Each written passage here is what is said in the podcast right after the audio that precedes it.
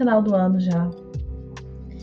E final de ano é um período que eu especialmente gosto é, para ler, pra dar um descanso de tudo mais estressante e pegar livros e ler. E acho que seria bacana a gente poder compartilhar alguns livros com os ouvintes, dar ideias para livros de final de ano. Beleza. Você tem algum livro que te vem agora à mente que você goste muito e que é legal indicar para ser uma leitura de final de ano? Eu tenho. Existe uma eu vou indicar especificamente a versão da Alfaguara. Não existe outra em português, mas eu acho que se você ler inglês, você poderia conseguir esse livro facilmente de outras formas. Mas a versão da Alfaguara é muito boa. Eu tô falando de Ouça a Canção do Vento e Pinball 1973, que são os dois primeiros romances do Haruki Murakami. Esses romances eles têm uma, uma fama muito ruim, porque eles são diferentes do que seria, do que viria a ser o, o cânone dele, né? A, o tipo de coisa que ele escreve. O, o, Murakami ainda tá lá, é mesmo escritor, né? Quer dizer, depois ele ainda é o mesmo escritor, porque esses são os primeiros livros. Né? Só que esse é um livro que é mais pé no chão, tem, não tem tanta coisa surreal. Até tem um toque de umas coisas assim que são incomuns mas ele é mais pé no chão. E muitas vezes, quando você vê as pessoas falando na internet, elas não indicam esse livro, justamente, esses, esses dois livros, justamente por eles serem diferentes do, do que tornou ele famoso. É, claro que, os, que, a, que, as pessoas geralmente indicam, por exemplo, Kafka Beramar, é um livraço. É um livraço tanto de ser enorme quanto de, de ter um conteúdo legal. E, e, ele é um livro super surreal. É, mas eu queria, eu queria indicar aqui especialmente esse, essa edição da Alfaguara, que vem esses dois primeiros livros dele, porque é o seguinte. Eu gosto muito de ler o Murakami porque eu sinto que, que ele escreve de uma forma tranquila. Ele, eu sinto que é, ler ele é como se a gente estivesse trocando uma ideia com ele. E o ápice da, disso na literatura dele são os dois primeiros livros dele. Spoiler: o, a, a maior parte dos livros nada acontece. Mas nada acontece de uma forma muito prazerosa. Você passa tardes no, na vida de um, um jovem nos anos 60 ou 70 no Japão que está preocupado com comprar discos e tal, esse tipo de coisa. E a impressão que eu tenho é que se você pegar esse livro, assim, em dezembro, que está com a cabeça tranquila, pegar uma cerveja ou a sua bebida de preferência ficar bebendo ali, lendo, é muito, é, acompanha muito bem. Ele é um livro que a sensação que eu tenho é como se ele passasse o tempo ao seu lado. É uma narrativa que te podia, acompanha. Você podia dar uma sinopse, né, do, da história de uma das duas ou das duas. O primeiro livro dele, Ouça a Canção do Vento, ele se passa em 1978, conta a história desse jovem que claramente é o próprio Murakami, ou pelo menos essa é a minha leitura. E, e é isso, ele, ele tá Passando os dias dele ali, ele conhece uma garota que trabalha numa loja e, e, não acontece muita coisa, não. Eles só vão se aproximando e trocando as histórias de vidas dele. Então, é algo assim que não é focado muito no, no enredo. Por isso que eu não, não, sei nem dizer muito bem qual é a sinopse. A sinopse é esse jovem que, que tá, acabou de sair da faculdade, ou está na faculdade ainda, e, ele conhece uma garota e, ele começa a trabalhar numa firma de tradução. Ele, ele, abre a própria companhia de tradução com um amigo dele. E os dias vão se passando de uma forma meio que parece um sonho. Isso não é uma coisa só do Murakami, não. Eu diria que a, a cultura japonesa, a literatura japonesa tem muito isso, de contar as coisas meio como se tudo fosse tivesse uma qualidade de sonho. É tudo muito cheio de sutilezas e, e meio surreal e tal, mesmo que não aconteça nada fora desse mundo.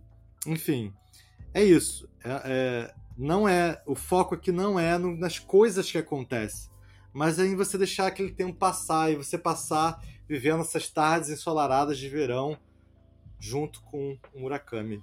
eu indico esses, esses dois livros. Esse livro que vem com os dois é muito bom, muito prazeroso. Ei, como é que está indo a sua leitura, Charlie Brown? E você? Qual livro você pensou? O primeiro livro que me vem à mente é um livro que eu li nesse período de final de ano. Na verdade, quando eu penso assim, livro de final de ano, é um período para mim que engloba acabou o Natal, emenda aquele período grandão até ano novo. E na verdade eu gosto sempre de organizar minha vida para esse período se estender por todo o mês de janeiro. Então, para mim é um longo período que me faz muito bem. E o primeiro livro que eu penso é um livro que eu li nesse período, que foi tipo o primeiro livro do ano, assim. Eu comecei a ler no finalzinho e no ano novo eu terminei ele. É, que é um livro que se chama As Primeiras 15 Vidas de Harry August. É, qual é a história desse livro? Você já falou desse livro no Infinito Cast? Já falei, mas eu não sei se eu falei a sinopse. Enfim, vou falar do meu jeito a sinopse do que eu lembro, porque já tem um tempo que eu li esse livro. É um livro, primeiro, é, é um livro que é bem escrito e te entretém. É uma história instigante para quem gosta de coisas assim é, diferentes, de pensar, de ideias diferentes sobre o que, que é a vida, o que, que a gente está fazendo aqui no mundo. É, porque parte da seguinte premissa, assim, de que existem certas pessoas é, no mundo que são imortais. Mas não são vampiras, não, tá, gente? Isso não é, é franquia de crepúsculo, não. Como é que funciona essa imortalidade? Eu, eu nasci um determinado ano, e aí eu né, passo a minha infância, e, enfim, cresço, envelheço até uma determinada idade e morro. E depois que eu morro, eu nasço de novo. No mesmo ano que eu já nasci, com a mesma família, no mesmo corpo, com a mesma história, tudo de novo. É, é como se eu, eu repetisse o mesmo, a mesma parte do tempo que eu vivi, a mesma vida, é, indefinidas vezes. É, até, os, até uma certa idade eu não lembro, mas rapidamente você se lembra dessa sua condição de ser imortal. Então é como se, se o, a autora ela associa essa coisa da imortalidade à memória. Isso é muito interessante, é uma leitura muito inteligente, né? De você entender que é, o que, que, seria a imortalidade, né? Seria você nunca perder a memória das coisas, né? Alguma coisa até que se associa a algumas, algumas crenças espirituais falam sobre isso, né?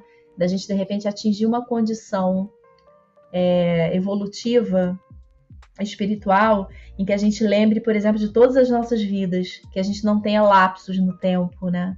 Que a gente possa se lembrar tudo que a gente já foi por muitas reencarnações.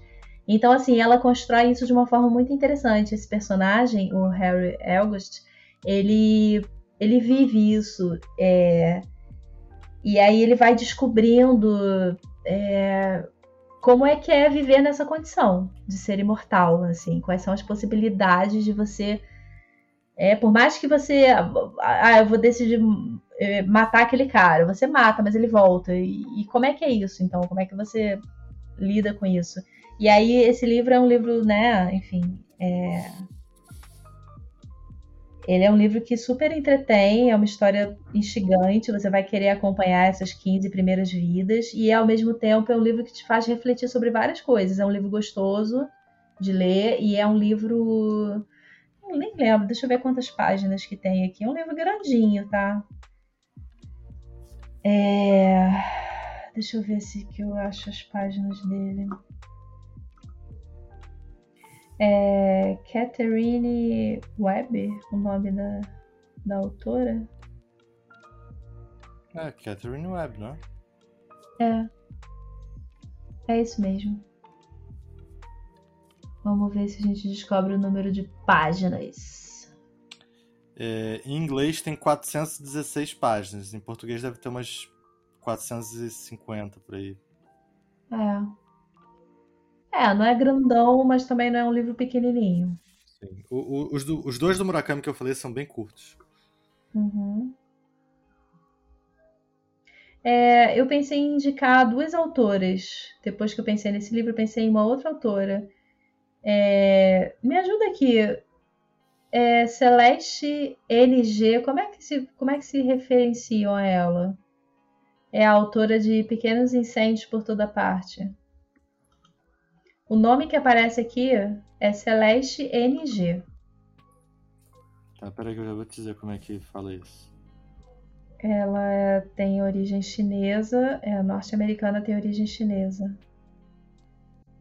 Oh, Celeste NG, agora por que, que é NG? Celeste Ing. Celeste Ing. Ela, pelo visto, ela tem. Ela é americana, né? Mas a família dela é chinesa. Então esse NG uhum. se pronuncia Ing.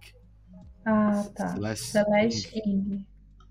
Então, Pequenos Incêndios por Toda Parte, da Celeste Ing, é um livro ótimo também. É, é desse livro também, mesmo, funciona da mesma forma, assim, é uma história que entretém, você vai se envolvendo ali com os personagens, é, tem personagens bem interessantes, é, é, uma, é um livro que já, já tem série, né? Eu não assisti a série, eu só li o livro, não sei se a série é bacana, se não é. é eu sei que fez sucesso. E, enfim, o livro é bem bacana também. Começa com um incêndio numa casa de uma família eh, que tem bastante dinheiro, assim. A gente vai vendo essa família se mobilizando a partir desse incêndio e vai entendendo o que, que acontece nesse lugar, assim, nesse bairro que tem essas casas, nesse lugarejo, assim, que é um lugar, assim, paralelo surreal, porque é de pessoas que têm muita grana e muitas normas, assim, muitas... É, muitas boas aparências. Você comprou um cachorro usado, Charlie Brown. Tá, mas agora você é o meu cachorro, Snoopy. Em 2020, nossa, eu falo em 2020 como se não fosse o ano passado, porque parece que faz muito tempo que eu li esses livros, mas eu li ano passado, né? É quase que ano retrasado, tá? É quase que ano retrasado. Eu li os dois, um seguido do outro, e esses livros mexeram muito comigo. O primeiro, que é o que eu recomendo, assim, recomendo para todo mundo, porque é um romance muito bom, muito bem escrito, e que te prende, e que ele é interessante, ele traz umas reflexões interessantes ele também é famoso, se chama Stoner, do John Williams. Stoner é um, um romance de 1965 e esse nome ele engana, porque eu acho que muita gente ouve esse nome Stoner, acha que é sobre um maconheiro, porque Stoner em inglês significa maconheiro. Mas não tem nada disso. Stoner é a história de. Bem, dizem que é a história autobiográfica do John Williams e para mim parece absolutamente plausível. Mas é a história de um cara que nasce. É, nasce no, no, no, campo, né? Uma, uma família bem pobre, assim, do campo. Ele tem uns pais bem austeros e é, vive a vida ali sem muita, muita esperança, sem muita ambição. E quando ele faz, acho que 18 anos, o pai dele fala para ele assim: Olha, você não vai viver a mesma vida que a gente viveu. Você vai para a faculdade. E ele, e ele não tem nem voz para dizer sim ou não, ele só obedece o que o pai manda. Então, ele vai para a faculdade. E ele vai para a faculdade estudar agronomia, alguma coisa assim. Ele vai estudar alguma coisa relacionada à agricultura. E quando ele está na, na faculdade, ele, o primeiro semestre, ele tem que fazer várias matérias diversas. Isso se passa antes da, acho que 1910, se não me engano, por aí, entre 1910 e 1920. E uma dessas matérias que ele tem que fazer é literatura. É, e o professor é um professor também super sério, né? Início do século XX, né? Todo mundo muito rígido. E esse professor ele passa um soneto do Shakespeare. E ele vai, ele fica com esse soneto, tipo, ele não participa da aula, ele não fala nada, ele é muito tímido e ele fica com esse soneto na cabeça, sabe? Ele fica tentando entender, mas que, cara, o que, que isso significa? E aí na, na, aula seguinte ele volta e fala assim pro professor, professor, tem, você falou do soneto Shakespeare, o soneto é assim. E ele de cabeça declama o soneto, que ele ficou pensando naquilo direto, e, ele vira e fala, olha, isso não faz sentido. Tipo, é um, é um soneto que fala de amor, alguma coisa assim. Isso não faz sentido para mim. E o professor não dá uma resposta, fala, cara, se você tem interesse nisso, você tem que descobrir sozinho. Eu não vou falar o que, que você tem que pensar. E, e faz uma. E, depois de falar isso, faz alguma pergunta, mas o que, que você pensa? E ele fica parado, ele não sabe o que pensar, porque ele nunca pensou naquilo na vida, ele nunca viu literatura na vida, é a primeira vez que ele está tendo esse contato. E aí, sem que ele saiba muito bem o que ele está fazendo, no dia seguinte ele vai na coordenação do curso e pede para trocar de curso. Ele sai de agronomia e vai fazer letras. E essa, esse é o início da história do Stoner, esse é o, o primeiro capítulo, não é spoiler não, isso faz parte da, da sinopse. E a partir disso, também não acho que não é um spoiler isso, ele vai viver a vida inteira dele nessa faculdade. Ele termina a faculdade, ele se torna professor da, da faculdade de literatura, ele vive a vida inteira sem ir para o resto do mundo, ele fica preso nessa faculdade. E a princípio, e o próprio livro dá, dá a entender isso, que ele viveu uma vida muito sem graça. Que ele não. Ele, a, a, ele passa a vida dele inteira presa ali na faculdade. Mas esse é fantástico. Eu não gosto muito de spoiler. Então eu só tô falando o início. Mas é uma narrativa tão simples e tão bonita. Muito bonita mesmo. E é engraçado porque, de alguma forma, eu me vi muito nesse personagem do Stone, William Stoner, o nome do personagem. Que é esse personagem que ele ele vai galgando as coisas na vida dele, ele não, ele não tem muitas ambições. Aí logo em seguida ele se apaixona por uma mulher e por aí vai. E, enfim, é um, é um livro que, que narra a vida dele inteira e é fantástico. É fantástico. Eu não gosto de falar muito porque é isso. É esse cara que é, tem, tem, ele cresce dessa forma e de repente o universo dele se abre e enfim narrativa sensacional a história é contada em, em terceira pessoa mas de uma forma assim que não é muito lenta não é muito rápida é uma leitura agradável e eu gosto muito esse primeiro livro que você falou é de quem o livro se chama Stoner e ele é do John Williams. Da onde que é o John Williams? Ele é americano. John Williams é americano. O livro se passa no interior do, dos Estados Unidos. Tá. E esse livro existe em português? Ah, existe. Existe uma, uma edição da Kozak Naif, se eu não me engano. Maravilha. Agora é complicado, né? Porque para você conseguir os livros da Kozak Naif, tudo caro pra cacete. Não, não. Procura na estante virtual. Se você comprar em sebo, muito é muito fácil caro. de achar. Não, Quer dizer, eu não, não, procurei esse livro em específico, mas eu já tenho visto livros da Kozak Naif na estante virtual caríssimos. Vamos ver quanto é que tá. Eu vou ver aqui um segundo. Ui! Você Quanto? tem razão. Esse livro é caríssimo. Quanto? 100 reais. Porra, esse tá até barato. Você sabe que eu tenho um livro. É, tem um 100 reais. É, da Kozak Na... Eu tenho um livro da Kozak Naif, que é um, um livro maravilhoso é, de, de contos fantásticos. E outro dia eu indiquei esse livro para um, um, umas alunas, e aí elas foram procurar, elas acharam na estante virtual, tipo, tava 600 pratas, um negócio desse nível. Eu também tenho esse livro, eu sei qual que você tá falando, que tem a capa muito bonita e colorida. É, tá muito caro. Olha e é só. isso, mas a tendência é essa, porque Kozak Naif, né, já acabou já tem um tempinho.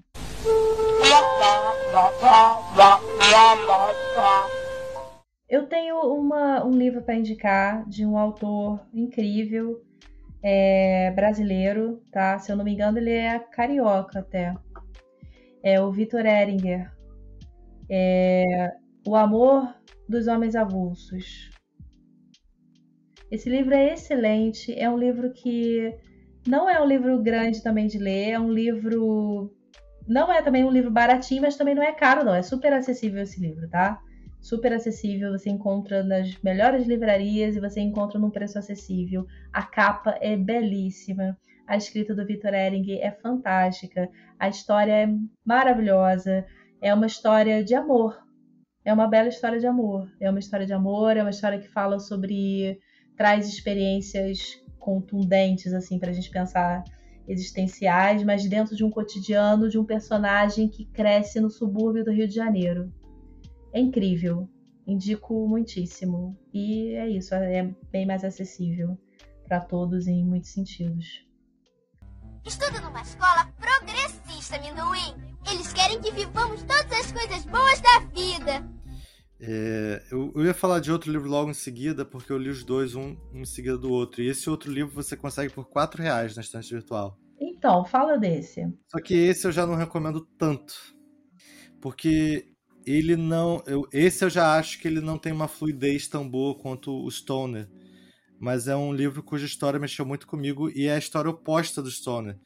A mesma forma que eu me vi nesse personagem que viveu a vida inteira trabalhando na faculdade, eu me vi nesse outro personagem que é o Larry, que depois de viver a guerra, ser um veterano de guerra com, sei lá, 20 anos, 21 anos, ele vai viver uma vida de experiências na Europa. Ele é americano, vai viver uma vida de experiência na Europa.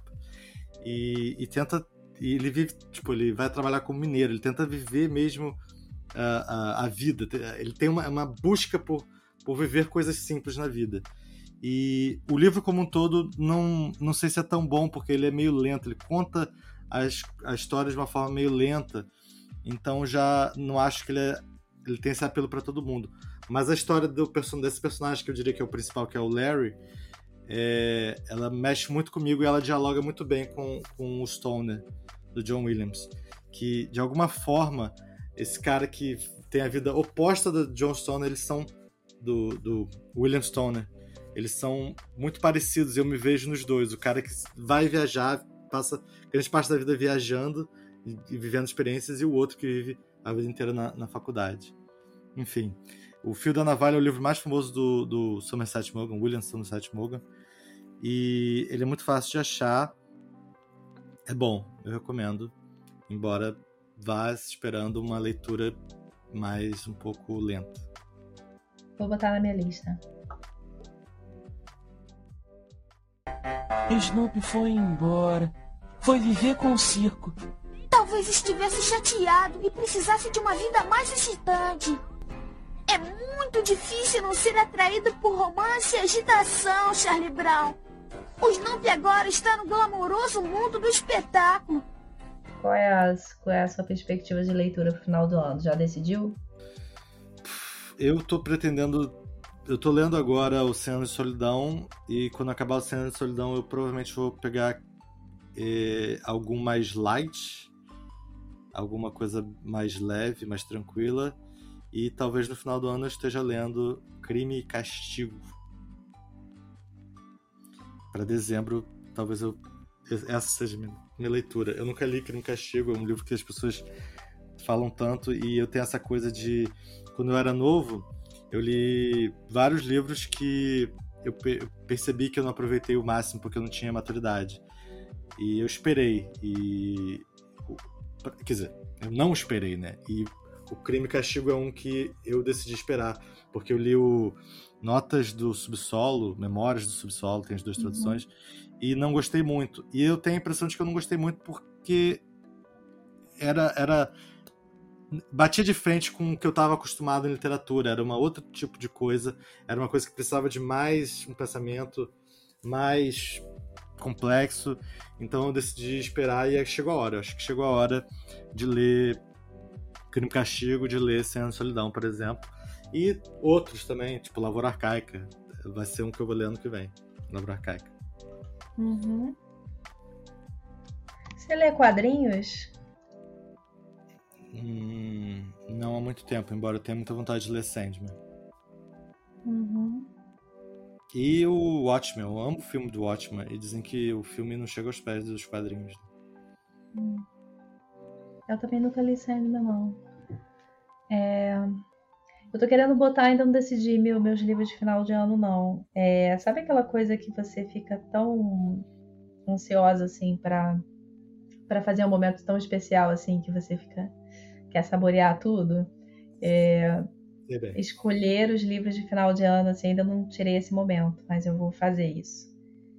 É, mas eu tô querendo botar uns quadrinhos. Eu comprei uma, um quadrinho da editora Nemo é, que é uma editora que eu gosto muito, assim, que fala que tem temáticas interessantes. A gente conversou disso há pouco tempo, né? Mas eu não lembro se a gente gravou ou se a gente estava conversando não, não, em off. Estava conversando em off. Hum. A editora Nemo ela tem temáticas que são mais delicadas de se tratar, né? Então, é, autismo, é, temáticas é, de, de casais homossexuais, qualquer questão que seja mais delicada para se tratar depressão, enfim. Aí eu pedi um quadrinho que se chama. Eu pedi um quadrinho que se chama A Diferença Invisível, que fala de. A personagem é uma moça que descobre já na vida adulta que tem algum espectro autista, né? É... E com certeza esse vai entrar para uma das minhas leituras de final de ano. Eu tô ansiosa também para receber o volume novo de um quadrinho de um amigo meu, do Marcos Leopoldino, que escreve Dias Estranhos, que é um quadrinho, olha só, você vai gostar muito desse quadrinho, porque a história acontece em Niterói. Inclusive, está gravando isso no dia 22 de novembro, aniversário de Niterói. Aniversário de Niterói. Parabéns. Você sabe que mais cedo meu pai falou assim: Filha, você já deu parabéns pro Danilo? Aí eu falei, parabéns pro Danilo, por quê? Aí ele falou, é, hoje é aniversário de Niterói. ah, falar sério. E quantos anos, gente? Tem nem velhinha pra isso, não. 448, é. rapaz. É, Dias Estranhos, pô, é uma história é, que tem um, um, fundo mágico, assim, uma coisa estranha acontecendo. Sabe aquelas histórias alternativas, de filmes alternativos, assim? Tem alguma coisa estranha acontecendo, o personagem começa a ter sonhos muito estranhos, que são muito reais, assim, ele não, não entende direito o que está acontecendo na vida dele, ele começa a encontrar uns personagens meio estranhos que surgem no trajeto dele. Às vezes ele tá no trabalho, às vezes ele volta, vai para casa ou tá bebendo, mas volta e meia tem uns episódios que acontecem na vida dele que são meio que sonhos, mas você vai entender que não é bem assim. E, enfim, eu já tenho, eu já li a história até onde foi, e agora saiu um volume novo e eu vou botar com certeza essa leitura na minha leitura de final de ano. Tá ainda no, no processo de. Do, no Catarse, eu acho que tá, né? Na campanha de pré-venda. Mas com certeza o novo volume do Dias Estranhos vai entrar. É da HQ, é, de HQs independentes, da Risco, né? Risco HQs independentes. Com certeza vai entrar e você com certeza vai gostar, porque é em Niterói, tem coisas estranhíssimas acontecendo, são dias estranhos, né? Ah, me empresta aí que eu leio. eu, eu acho que eu vou gostar sim. Você falando, mesmo que não fosse em Niterói, eu acho que eu já me interessaria. É, e agora, fora essas duas, esses dois quadrinhos, eu não sei o que, que, eu vou botar mais na minha leitura de final de ano, mas com certeza eu vou botar mais coisa. Eu tenho uma, uma tendência a pegar pelo menos um livro grandão. Eu gosto. É, eu, eu não falei, mas um dos livros que eu devo ler nesse final de ano é o ai, é Marrom e Amarelo, do Paulo Scott. Esse também devo ler ainda esse ano, ou se bobear o primeiro do ano que vem.